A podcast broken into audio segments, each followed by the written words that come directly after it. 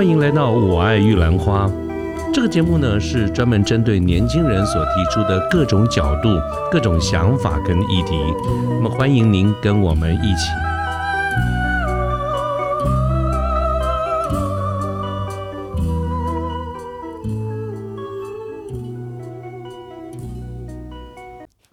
呃，各位好，我是卢天记。现在是民国一百一十一年的六月七号星期二的下午。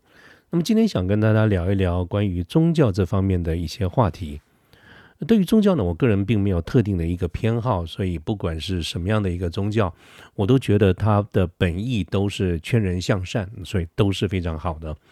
那在过去的这个节目当中呢，我也有两次。来，呃，分别邀请不同的朋友来跟大家聊一聊我们台湾的这个宗教。我记得是第一百三十九集，当时我聊了一下台湾的宫庙文化。那个时候在那一集里面，我们去呃了解了，其实台湾的宫庙里面哈有很多的混杂的，混合了这个呃佛教啦、道教啦等等哈。台湾地区的民众，我们这包容度是非常的大的啊，所以在呃。宫庙文化这一集里面，我们谈到了这个部分。那么后来到了一百六十集的时候呢，我也邀请了呃朋友来谈一下基督教。那我们也仍然觉得基督教的教义是非常的正面、非常的积极，也非常的呃与人为善的哈。所以这几个我都觉得非常的好。那今天呢，为什么忽然又想要谈跟宗教有关的这个题目呢？是因为最近其实没有多久前呢，大概不超过两个礼拜吧。大概在五月底哈，五月二十七号左右呢，刚刚结束了一个非常呃有名的一个活动啊，就是白沙屯妈祖的这个进香活动啊，所以今天呢，就借这个机会来聊一聊，借有白沙屯的这个妈祖的活动。其实我本来应该要再早一点，早一点来录制这个节目的哈，就是阴错阳差，有一些事情，各位知道，月底到 月初通常都最忙的哈，所以一直到今天呢，才来跟大家聊一下有关于白沙屯妈祖。的这个活动，那既然是如此呢，那首先呢就要开始谈一下这个妈祖啊。其实小的时候，呃，我对妈祖比较没有什么印象，就是说这个年纪很小的时候，当时对于宗教，当然其实都是很开放的一个态度哈。那么当时对于这种。佛教其实我搞不清楚，后来才知道这个佛教、道教是不一样的哈。所以以前对于这一类的小小朋友的时候，想到这种人物，想到的都是观世音菩萨啦，呃，这个玉皇大帝啦，如来佛啦，啊，释迦牟尼啦等等这些。那为什么会知道他们呢？主要就是因为小的时候对于这一类的这个事情都来自于《西游记》啊，对于这种。呃，神话故事啦，或者宗教有关的这个故事，《西游记》里面，呃，很典型的是一个佛教的这个故事哈，就会想到这一些。所以小的时候印象比较深刻的是观世音菩萨啊。那么，但是呢，这个长大了以后呢，诶，反而是比较多机会听到妈祖这个名字啊。所以呢，我就先跟大家。呃，聊一下妈祖哈，我想也有也也应该线上的听众朋友应该也有一部分跟我一样，其实，在本身本质上对妈祖还嗯不那么的清楚哈，所以我就稍微整理一下，跟大家介绍一下这个妈祖呢，它是流行于在我们中国东南沿海各省哈，包括从浙江啦、福建啦、广东啦、海南啦到台湾啊，乃至于到琉球、日本、新加坡啦等等这些。呃，跟东海或者南海沿岸，呃，滨海这个地区有关的地区或者国家，这边啊，流行在这一带的所谓的海神哈，所以妈祖本质上它的一个定位的方向，它是一个海神。那么，为什么我刚刚说一开始呢，搞不太清楚，以为妈祖是佛教人士哈？其实呃，应该严严格上讲，它是一个道教哈。那么，所以妈祖本身来说，它是。从人晋晋升出来的，所以按照我们看到的这个记载啊，这个妈祖本身姓姓林。其实我我找了蛮多的这个资料去看哈，对于妈祖的这个历史历史或者严格的这个介绍，甚至还有很多不同的这个版本啊，所以我就抓其中的一些版本来跟大家说明一下。那么妈祖他姓林，那么他的这个时年代大概在北宋。北宋这个时期哈，这个建于建隆元年，就在在西元两九百六十年左右。那么妈祖呢，他们是是林家，相传在林家是一个福建莆田的这边的望族，后来住到这个搬到湄湄洲岛去。所以妈祖在九百，他生在西元九百六十年的三月二十三号，这些都是农历。那他的母亲呢，王氏啊，这个古代的女人比较没有什么地位，都是王氏啊，什么呃张氏、李氏，所以算起来呢，我应该要称呼我们家太座叫他江氏才对哈，长江的江。所以妈祖的母亲王氏，她在梦到。这个观音大士，各位知道这个很典型的描述的方式，就是你梦到什么，于是你就会生了什么样的人。所以有的人会梦到啊梦这个大熊投入怀抱，叫梦熊啊；有人梦到真龙投入这个怀抱啊等等。那么妈这个妈祖的母亲王氏呢，她就梦到观音呃观世音菩萨、观音大士以后，她就怀孕了。那么在呃三月二十三号，就是就西元九百六十年。十世纪的时候呢，妈祖就出生在福建的这个泉州莆田啊。OK，这是妈祖的呃简单的这个历史哈。那这个妈祖呢，在出生的时候就有所谓的意象，在书上记载的时候说，他的出生的一出生的时候他就不会哭。那各位知道这个小朋友啊，出生的时候一定要哭。啊，尤其是我自己有印象，我们家两个小朋友或者任何人在出生的时候，如果你不哭，护士一定会把你倒吊起来，想想办法拍拍你的、拍打你的屁股，然后让你哭啊。这个是从现代科学、现代医学非常重要的这个角度。可是史书上记载的妈祖啊，他出生的时候就不会哭，都不哭哦。所以这个妈祖的家里呢，就给他取名叫做默。这个默就是默认的默，安静的那个默哈，林默。所以妈祖的全名本名他叫做林默。那只不过呢，在古代的时候，对于这种单名的女子，在称呼的时候，有时候会把它加上一个娘字。所以呢，妈祖的本名叫做林默。当然，有的时候我们也会听到我们叫她林默娘啊，但她本名是叫林默了哈。那妈祖从小呢就非常的聪明啊，通晓诗书。那么从十三岁的时候呢。在书上记载，他就跟道道结缘，就有道士来家里传授他，呃，这些，嗯呃，以跟道有关的这些哈。那么他十六岁的时候，就就有一些灵力可以帮助这个乡里啊去驱邪救世。只不过妈祖的这种。呃，这个驱邪就是跟一般别人不太一样，所以妈祖呢基本上都不会斩妖除魔，所以被妈祖这边处理过的，通通常都把它收服，让它走向正途。最有名的就是我们常常讲的这个千里眼、顺风耳啊，其实就是本来它是两个妖怪的，被妈祖收服了以后，就变成身边的这个部将。好，这个是妈祖的这个基本的资料哈。那么，嗯，另外呢，就是跟大家介绍一下，那为什么？这个妈祖呢，他他这个后来他有很多的这个称谓哈，所以妈祖后来就称作天上圣母。那这个天上圣母呢，是一直到了呃清朝的时候才这个称了到天后。这段是这段历史跟大家讲一下。我刚才提到说妈祖本身的这个记载有很多不同的这个说法哈。那么嗯，他他是从人。后来进进人格变成神格往上晋升的，那么这个光是这一段的历史就有不同的说法。比如说，啊，我找到两个不同的版本。那么在清朝呢，有一个记录叫做《天妃显圣录》。那么在这个《天妃显圣录》里面记载的是妈祖是在二十六岁的时候啊成道升天，啊，然后当地的渔民就把她立了一个词，称她为尊称她为通灵圣女。神女哈，通灵神女，所以呢，到了这个立后，她是宋朝人嘛哈，在经过了各个朝代以后，才叫的，才有慢慢逐渐到天上圣母这样子的一个封号。那么这是其中的一个版本啊，是二十六岁的时候升天的。那么如果按照清朝另外有一个呃这个记录叫做《史琉球记》。那么在这个里面呢，讲的时间又不太一样了，它的过程呢就比刚才这个《天妃显圣录》要比较清楚一点啊。那么呃，这个讲的比较多，所以我稍微呃跟大家说明一下。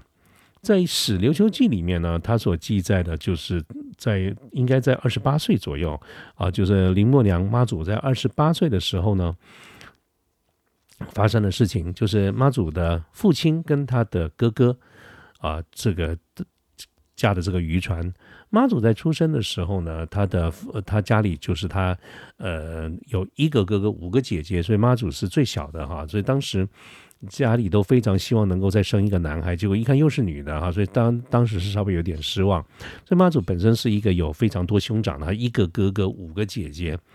在在这个《史琉球记》里面，他记载的就是妈祖在二十八岁的时候呢，他的父亲跟他的哥哥那个时候驾船，就因为他们的渔民大概在沿海都是以个靠海过日子啊，所以他们驾船就到了闽江口，那。福建的很大的一条河叫闽江，就是闽南语那个闽哈，闽江口就是靠了海靠海口这个地方，到然后呢，就是碰到这个飓风大浪啊，所以船毁人亡。那妈祖就是默娘了，林默娘她得知以后呢，就飞身入海拯救父兄，结果呢自己因此而罹难。这个罹难以后呢，他的遗体就随着海漂流到闽江口。附近的叫做呃甘棠岛，就是我们今天看到这个马祖列岛里面的南干岛。那他的遗体漂到这个地方以后，当地的渔民就把他打捞上岸，并且把它就近的掩埋，就让它埋葬在岸边。所以它那个地方呢，就是我们在现在马祖南干的马祖天后宫里面的啊，就把安葬在里面的灵阙石棺，然后进建庙供奉。到现在就是一个非常重要的一个信仰哈，所以为什么这个这个岛呢，后来就叫妈祖岛？那这个妈祖岛呢，有的时候人们在口耳相传，并且在用手抄诵的时候，就逐渐的有时候会变成妈祖，会变成马祖。后来一直到了民国的时候，就是在这个呃，后来我们的中华民国的国军啊，在进驻马祖的时候，就把它正式改名为马祖，让让它中性化一点。所以这个马祖呢，到目前为止呢，它的行政上的一个。编制就是福建省的连江县，那么它的这个村呢就叫马祖村，这个港就叫马祖港啊，这个就是马祖岛这个由来啊。OK，那我们再来谈一下妈祖。刚才我们不是有提到过，就是妈祖呢，他有一个尊号叫做天上圣母。其实 他从人格一直进到神格，他是有时间的这个演进的。所以呢，呃，他最早的时候从北宋就开始神格化。啊，所以他从那个时间点就变成一个，呃，救济平民、救济老百姓的一个神。所以在当时呢，呃，这个神格化从北宋开始了。后来到了元朝的时候呢，那么元元朝的忽必烈大汗当时就给他晋封为天妃，所以他的称号就往上升。那么一路的到了清朝的康熙年间。就再把他再升为天后，所以各位其实如果比较大体上来看的话，你可以看到，在中国的北方都叫天后，南方都叫妈祖，相对来说比较多了啊。当然，是事实上还是参差在散在各地里面。好，那这些这个，嗯。他为什么哈？这个其中有一段要特别跟大家介绍一下，就是为什么从明这个这个元朝叫天妃以后，到了清朝康熙年间会把它直接再拉到天后这么高的一个位阶。这个呢就要稍微讲一点历史故事，就是明清之间这个朝代在交替的这个时候的一些事情哈。我们先讲一下，在明朝，明朝呢它开国的时候呢。就是你知道，这个古代的人比较多，在开国的时候都有一些神话或者是跟宗教有关啊，所以在明朝开国的时候，他是是呃，他们认为受到了北极真武玄天上帝，也有人讲北海玄天上帝了哈，就是他们受到了玄天上帝的庇佑比较多，所以在明朝的整个从国家的这个角度而言的守护神其实是呃玄天上帝。所以妈祖在明朝的时时候，其实他声势是平平的，他只有在这个呃明太祖朱元璋还有明成祖永乐朝这两朝稍微有受过告封，其他的各朝都平平淡淡哈。所以本质上来说，明朝比较比较推崇的是玄天上帝。后来清朝在入主中原了以后呢，各位知道，就是明明最后的明明朝就剩下郑成功、郑经的父子，后来他们我们就简称明郑，他们就退守退到台湾来。那么退到台湾来以后，就延，因为他们还是以明朝的正统自居嘛，所以呢，就延续的明朝的做法，在台湾这个地方，过去是在明正的这个时区哈，是还是比较主推北极真武玄天上帝啊，所以妈祖没有受到特别的特别的一些崇信。可是呢，明朝的这个水师哈，就是海军啦，这些明朝的水师里面。非常高比例的人都是来自于福建啦等等这些地方啊，那么呃呃，这海军嘛哈，这个那清朝呢本身来说，他们是比较是提倡妈祖这个部分，所以他而且他们会运用这个群众，其实军队也是群众嘛，对，就是他们会把宗教放到这个群众的领导统御里面，所以当时在清康熙在收复台湾的过程当中啊，当然除了有很多。啊，历史上的一些这个事情之外呢，其实他们运用了宗教跟这个军事来说结合，所以按照历史的这个记载哈，当时他首先先是策动的，就是明军明朝的这个水师副总督，就相当于海军副总司令了。朱天贵呢，他就等于是呃呃叛变哈，投他率领了。率州三百艘将士两万余人降清，就是呃，他们投降啊，就是归顺清朝。然后这个时候呢，在康熙就命令了这个呃，也一样是明正的降将，叫施琅。来率军啊，率了这个水师再打回台湾来。施琅的故事，有空的时候大家可以多看看。他其实是一个很大的一个悲剧，所以他本来是在这个民政非常强而有力的一个将领啊，可是因为诸多的因素阴错阳差，造成了这种内部的不和哈，所以施琅全家人都是被杀了，所以他愤而就投投降清朝，然后带领刚才这支水师呢就回打台湾。那么也成功的打下了台湾，所以在过程当中呢，啊，当然这个就是就是很努力哈。那么在后来这整个在回报的时候呢，施琅在上上奏康熙的时候，就把一部分的功劳去归注于说是妈祖的帮忙，所以那清朝本身又是特别推崇妈祖啊，所以在清朝的时候，呃，所以康熙那个时候就对妈祖。给了很多的高峰，比如说康熙十九年的时候，就是还那时候还没有平台湾哦。康熙十九年的时候，就首先给了这个妈祖的一个高峰哈，我这个我都觉得这个字很好，把它念一下哈。它叫做护国庇民，妙龄昭应，红人普济天妃。好，他是在那个时候，他已经是天妃的这个这个神格了。那么后来呢？到了康熙二十三年，就是平定台湾的第二年，他又再把它提升了一次，把它从妃变成的后，就是从康熙二十三年以后，他正式变成天后。所以，他刚才我们讲的这个，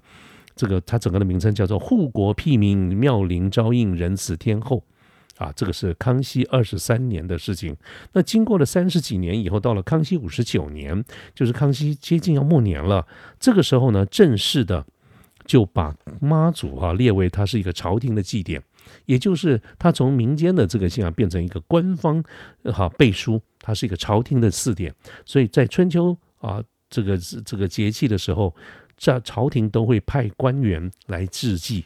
乃至于到了雍正的年间，更是下令沿海各省啊都要建祠致祭，而且他的位阶、他的祭仪就是。就是就是他的这个位阶哈，比照关圣帝君，所以在整个的清朝的这个这个制度里面，妈祖的地位是跟关圣帝君是相相相同的，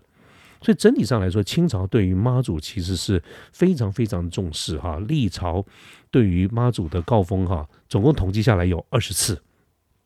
好，那我对于这种告封哈，就是我们给的这个封号，我其实是蛮注意也蛮重视的啊，所以我把它记录了一下。啊，这个也去找资料的哦。这个封号我们刚才讲到哈，康熙第一次给了这个封号是康熙十九年，那么叫做护国庇民、妙龄昭应、弘仁普济天妃。那么后来呢，就一路的